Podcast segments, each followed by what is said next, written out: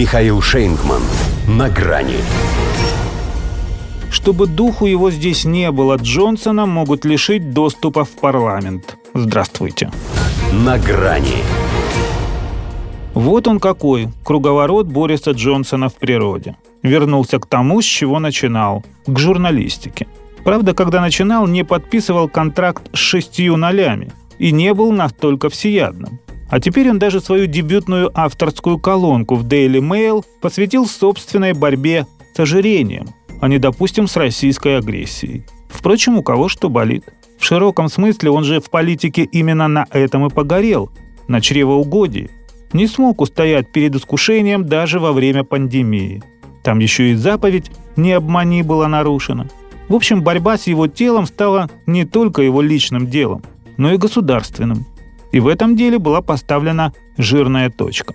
Палата общин подавляющим большинством 354 на 7 утвердила отчет Комитета по привилегиям о как минимум пяти случаях неуважения экс-премьера к парламенту, включая попытки ввести его в заблуждение и подорвать веру в демократию. И ведь нашли время. Вечером, в день его рождения. Потому что какой виновник торжества, такой и президент. Учитывая, что от мандата этот прохвост отказался сам, от себя его бывшие коллеги решили добавить запрет на посещение Вестминстера в принципе. За экс-депутатами обычно сохраняют открытый доступ, а тут особый случай. Хотят, чтобы духу его здесь не было. В том числе и те истории, что души в нем не чаяли. Потому что обидно. Мало того, что не звал их на свои пиры в Алтасара, так еще и врал, что его не было дома. Теперь же распнуть этого балбеса и для них тренд.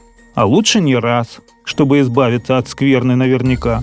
По крайней мере, чтобы зачли как избавление. Мол, какие мы друзья, так? Здрасте, до свидания. Не выйдет. Все испачканы. Ведь роль этой, прости господи, личности в их истории не только в том, что он оставил на ней алкогольные разводы. Уинстон Черчилль тоже употреблял. Но этот пробил дно и открыл портал, из которого полезло все самое непристойное, низменное, гнилое, что есть в британской политике. И даже то, что ей казалось все-таки не свойственно.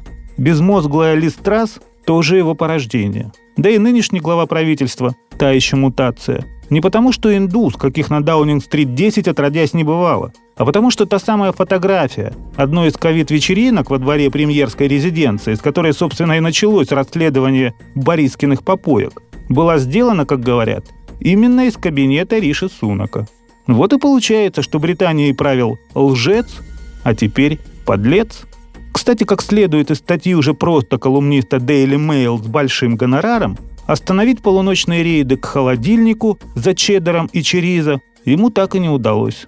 Как, впрочем, не удалось и все, за что он брался. Но разве что с войной до последнего украинца должно сложиться. Хотя тоже не факт. Тот, например, что по фамилии Джан Санюк, пусть уже и политический труп, а умирать не собирается. Только если от переедания. До свидания. На грани с Михаилом Шейнгманом.